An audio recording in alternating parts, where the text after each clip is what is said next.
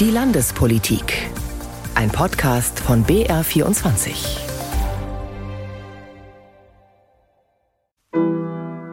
Ich denke, eine der wichtigsten Eigenschaften ist, ein Leben lang neugierig zu bleiben, dazuzulernen, die Bereitschaft haben, dazuzulernen. Manchmal braucht man einen langen Atem, das ist wie beim Bergsteigen oder beim Ausdauersport. Ich glaube, dass die entscheidende Glaubensfrage immer wieder ist, was in den jeweiligen Lebenssituationen jetzt mein Beitrag zum Reich Gottes ist im Sinne von Gerechtigkeit und Friedfertigkeit.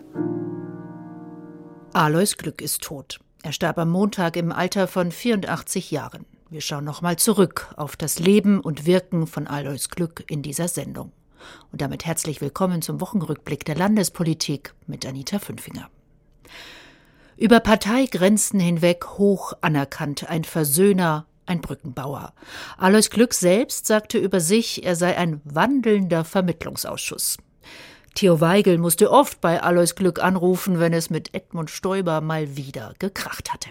Überall, wo er war, gab es auch Lösungen, weil er auf Menschen zugehen konnte und andere Menschen in ihn Vertrauen hatten. Und die grüne Fraktionschefin Katharina Schulze wird nie vergessen, wie Alois Glück Landwirte und Umweltschützer beim Volksbegehren Rettet die Bienen an einen Tisch brachte. Ich bin überzeugt, ohne seinen Einsatz und ohne seine Fähigkeit, diese Gräben auch zu überwinden, hätten wir nicht solche Ergebnisse eingefahren. Alois Glück kam vom Bauernhof, den er mit 17 Jahren übernehmen musste, hat nie studiert und es weit nach oben geschafft. CSU-Fraktionschef, Landtagspräsident, Präsident im Zentralkomitee der deutschen Katholiken. Bei der Bergwacht engagiert und in der Hospizarbeit. Konnte hartnäckig sein, blieb aber immer Mensch. So berichten es alle, die mit ihm zu tun hatten, auch Ilse Eigner, Glücks Nachfolgerin im Amt der Landtagspräsidentin, mit der Christoph Perenbohm gesprochen hat. Als Sie heute erfahren haben vom Tod von Alois Glück, was ist Ihnen da als erstes durch den Kopf gegangen? Ja, allergrößtes Bedauern, weil ich wirklich alles Glück seit Jahrzehnten, muss man wirklich sagen, sehr, sehr schätze als Mensch, natürlich auch als Politiker, aber vor allem auch als Mensch. Ja, und meistens geht einem dann durch den Kopf, hätte ich vielleicht noch vorher noch mal mit ihm reden können irgendwie, aber es hat, ja, es war wirklich dramatisch jetzt in der letzten Zeit. Erinnern Sie sich an bestimmte Begegnungen, Gespräche mit Alois Glück, die Ihnen ganz besonders im Gedächtnis geblieben sind? Ja, da gäbe es ganz, ganz viele äh, letztendlich Begegnungen. Es begann schon sozusagen, äh, wie ich eingezogen bin in den Bayerischen Landtag, wo er uns Junge äh, durchaus geführt hat im positiven Sinne, aber auch ganz schöne Erlebnisse, wie zum Beispiel in der Zeit, wo wir gemeinsam äh, im Roten Kreuz Verantwortung hatten, äh, er für die Bergwacht, ich für die Wasserwacht und wo wir dann zu einem wunderschönen Treffen und Gespräch am Spitzingsee uns getroffen haben, wo sich Berg- und Wasserwacht getroffen haben und äh, ja auch ganz, ganz viele Themen, wo wir Klausurtagungen hatten innerhalb der CSU, aber natürlich eben auch als mein äh, Vorgänger im Amt. Also da könnte ich wahrscheinlich. Man merkt schon, wie, wie lange Alois Glücker eben ja. auch gewirkt hat und die Politik geprägt hat und in ganz vielen Nachrufen. Jetzt wird er ja vor allem für seine ausgleichende Art gewürdigt, also für seine Fähigkeit, Menschen mit ganz unterschiedlichen Meinungen zusammenzuführen, nach einem Kompromiss zu suchen. Wie hat er denn das gemacht? Also zum einen, weil er einfach die entsprechenden Menschen zusammengebracht hat, dass sie nicht übereinander reden, sondern miteinander reden an vielen äh, runden Tischen, würde ich jetzt mal sagen. Ich, ich würde ihn auch wirklich nicht nur als Vordenker eben umschreiben, sondern auch als Versöhner äh, oder Vernetzer, kann man auch wirklich sagen, in vielen Bereichen, wo er die unterschiedlichen Positionen, die oft unvereinbar übereinander oder gegeneinander gestanden sind, an einen Tisch gebracht hat und gesagt, so, und jetzt müsst ihr miteinander das Problem klären, einen Kompromiss herbeifinden. Und das war eine unglaublich große Stärke von Alles Glück, das äh, in menschlich so angenehmer Art und Weise dann auch zu machen. Eine Stärke, die es auch jetzt ganz aktuell in diesen politischen Zeiten eigentlich umso mehr bräuchte, wo es äh, ja oft eher darum geht, sich gegenseitig anzubrüllen, als einander zuzuhören oder wo man mit scharfen Tiraden viel mehr punktet dem eigenen Lager als mit einer Wertschätzung auch des politischen Gegners. Also irgendwie scheint diese Art von Alois Glück da ein bisschen zu fehlen, oder?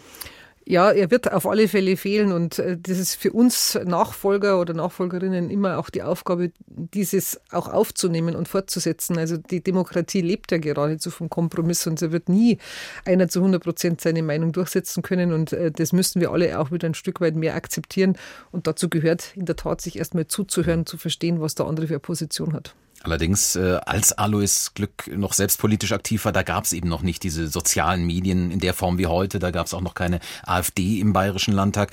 Wie, Frau Eigner, glauben Sie, würde er heute mit diesen neuen Herausforderungen umgehen? Ja, ist eine spannende Frage. Es hat ihn auch sehr bewegt, aber ich glaube, er hat schon auch gemerkt, dass diese Veränderung durch die sozialen Medien sehr tiefgreifend gewesen ist und dass die Art und Weise, wo er und ich das übrigens auch schätze, nicht sofort die schnelle Schlagzeile das Entscheidende ist, sondern im Zweifelsfall auch mal zu reflektieren, durchaus herausgefordert sind. Ich glaube, er, hat, er hat, hätte große Herausforderungen auch in dem aktuellen Amt gesehen und in der Tat, es ist anspruchsvoll gewesen. Einmal hat er zu mir gesagt, naja, in meiner Zeit, wie ich Präsident war, war das doch noch eine andere Herausforderung, als mhm. du das heute hast. Und ja, das kann ich leider bestätigen. Warum ist Arnold Glück bei so viel Wertschätzung, die er jetzt erfährt und auch immer erfahren hat, eigentlich nie Parteichef der CSU geworden oder gar Ministerpräsident? Das weiß man im Nachhinein immer nie so genau, warum es gerade in der Situation nicht gepasst hat, aber es waren halt immer ja, weitere Persönlichkeiten da, die dann vielleicht noch machtbewusster vielleicht ein Stück weit auch gewesen sind und ja, so war es halt dann einfach auch immer wieder. Aber er hat dann auch schon durchaus die, ich will jetzt nicht die Strippen ziehen, es hört sich so negativ an, aber er hat schon auch im Hintergrund oft sehr viel mitgewirkt.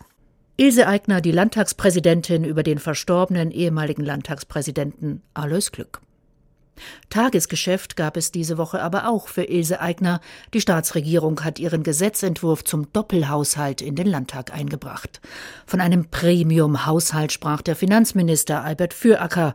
Die Opposition fand ihn dagegen nicht ganz so Premium und das hat sie diese Woche in der Debatte im Landtag auch deutlich gemacht.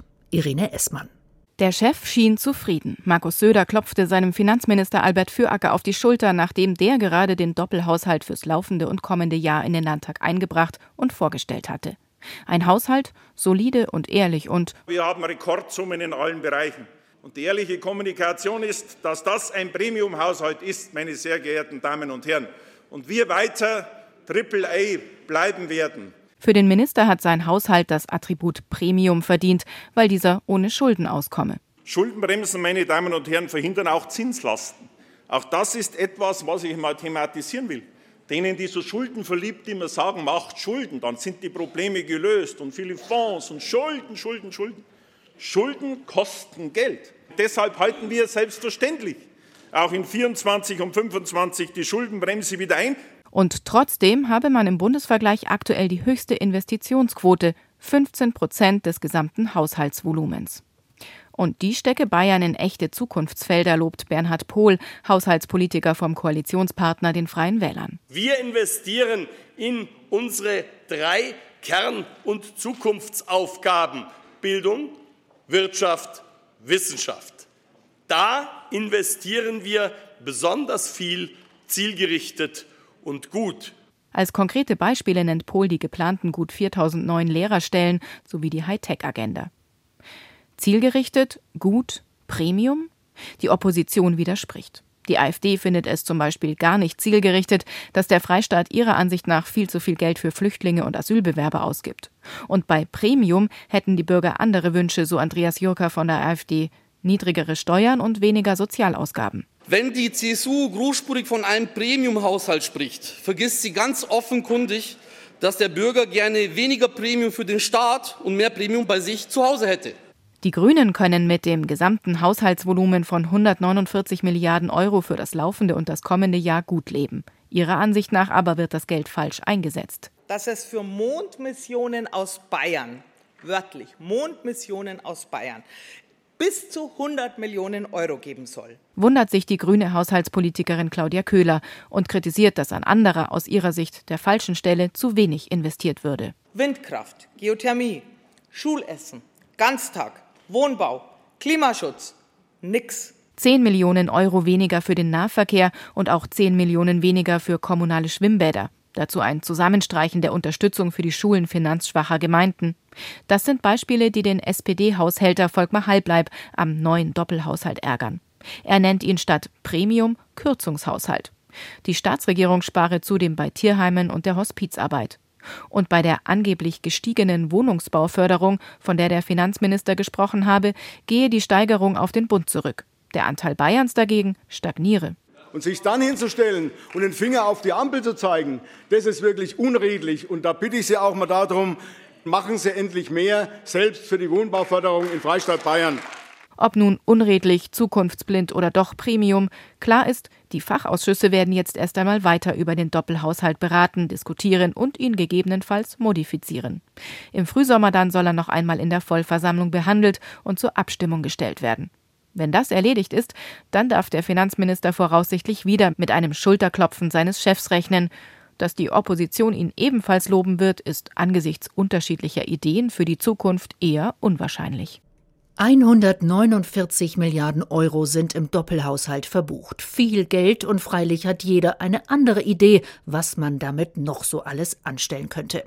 Davon müsste man viel mehr in die Bildung von Kindern stecken, sagen nicht nur Bildungspolitiker. PISA-Studien zeigen auf, das Niveau sinkt. Die Grundlagen werden früh gelegt in der Grundschule. Und schon da hinken mehr und mehr Kinder hinterher.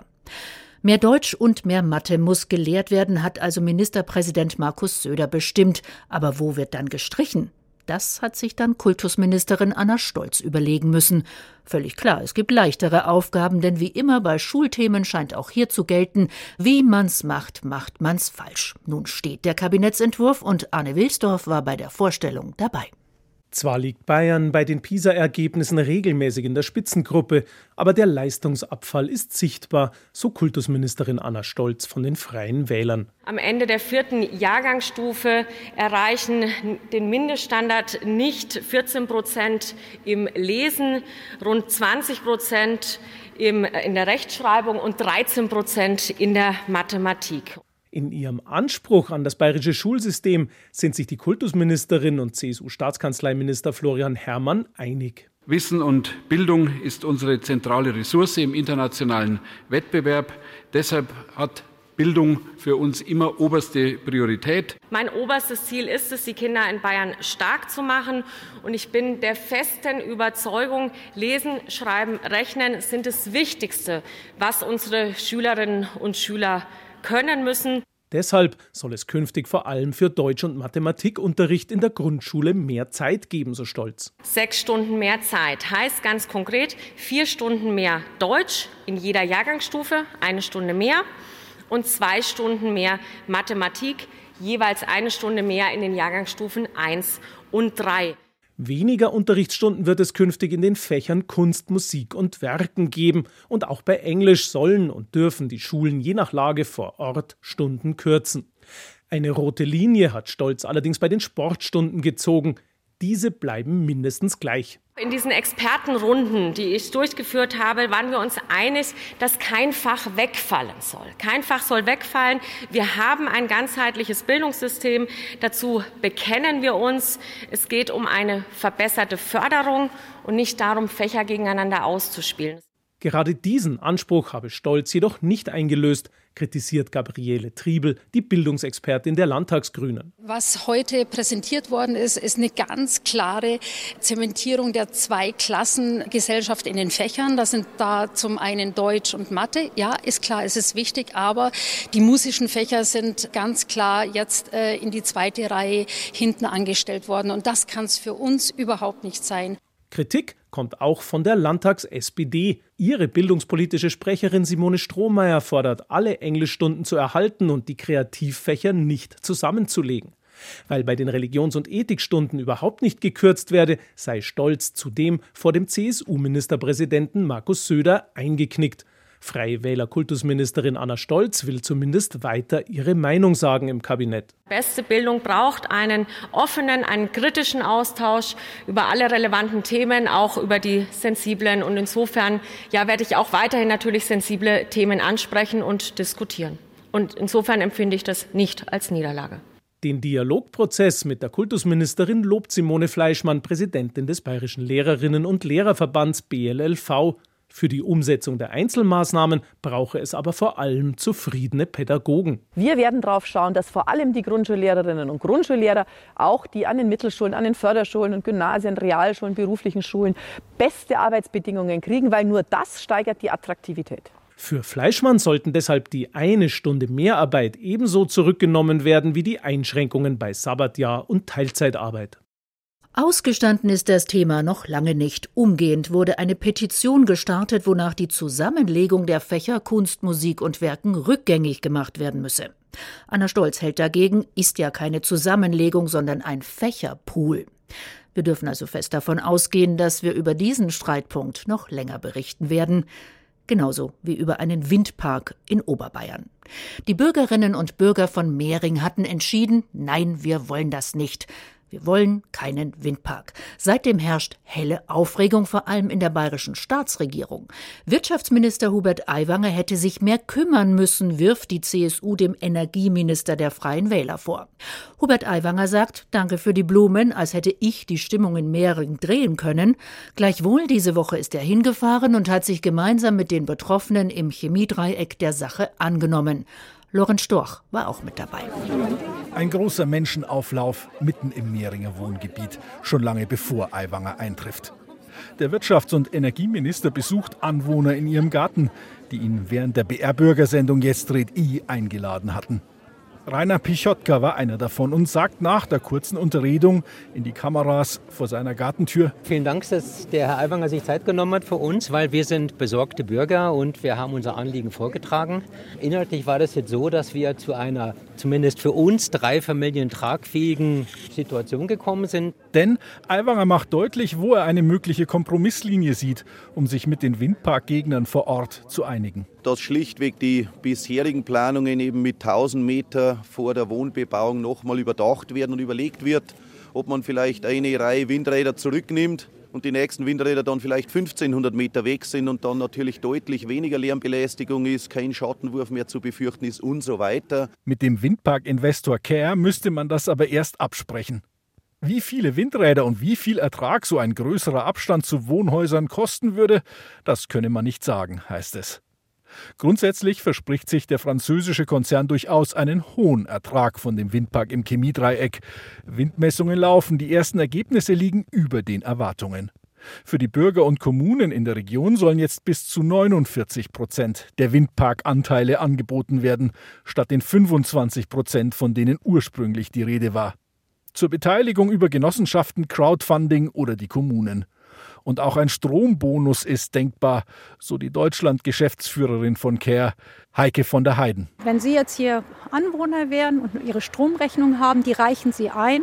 Und dadurch, dass Sie Haushalt sind, in dem Gebiet, wo die Windanlagen stehen, bekommen Sie jährlich einen Strombonus gezahlt. Der liegt normalerweise zwischen 75 und 150 Euro pro Haushalt pro Jahr. Die Staatsforsten bieten künftig Informationsfahrten zu Waldwindrädern im Kreis Starnberg an, damit sich Interessierte ein Bild machen können, wie so etwas aussieht. Denn rund um das Chemiedreieck gibt es bis jetzt kaum Windkraft. Ein Großteil der Bürgerinnen und Bürger nahm die Informationsoffensive und den Ministerbesuch wohlwollend auf. In Markl, wo am Tag der Europawahl möglicherweise ebenfalls ein Bürgerentscheid zum Windpark im Altöttinger Forst stattfindet, gab es eine Bürgerversammlung.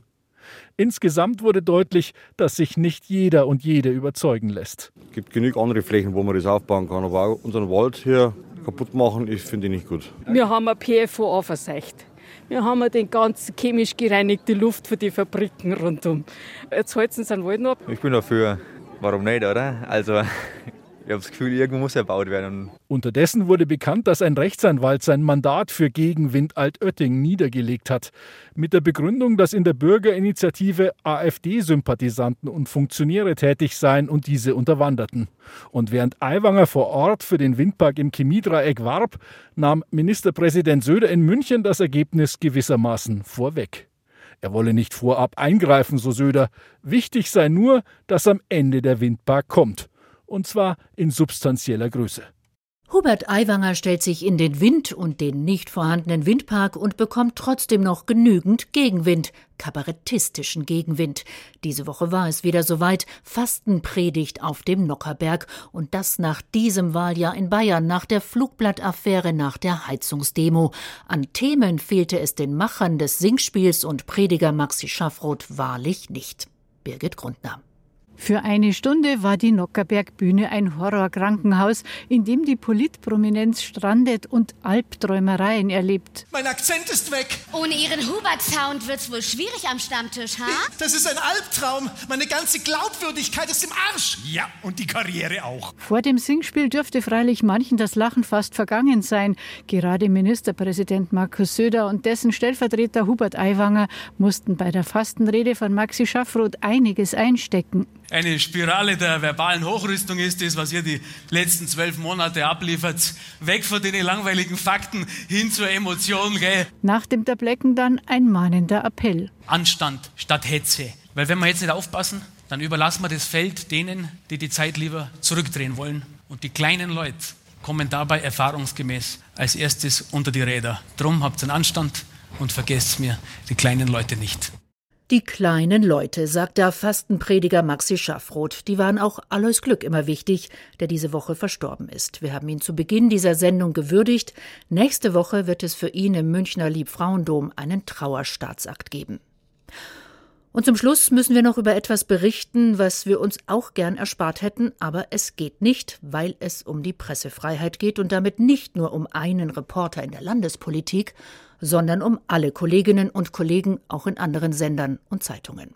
Die AfD in Bayern hat einen unserer Kollegen in der Landespolitik von ihren Veranstaltungen ausgeschlossen. Sie will ihm keine Auskünfte mehr geben. Achim Wendler, unser Redaktionsleiter, erklärt, warum der BR das nicht hinnimmt.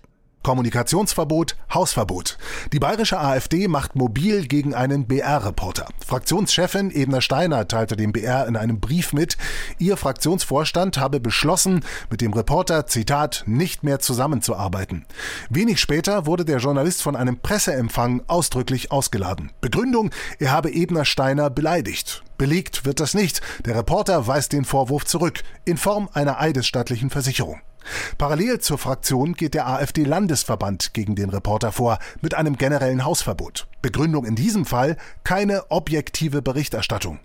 Für den BR ist die Attacke nicht hinnehmbar. Informationsdirektor Hinrichs spricht von einem Angriff auf die Pressefreiheit. Chefredakteur Nietzsche verweist auf die Exklusivrecherchen des Reporters zur AfD. Seine Vermutung, ein kritischer Journalist soll mundtot gemacht werden.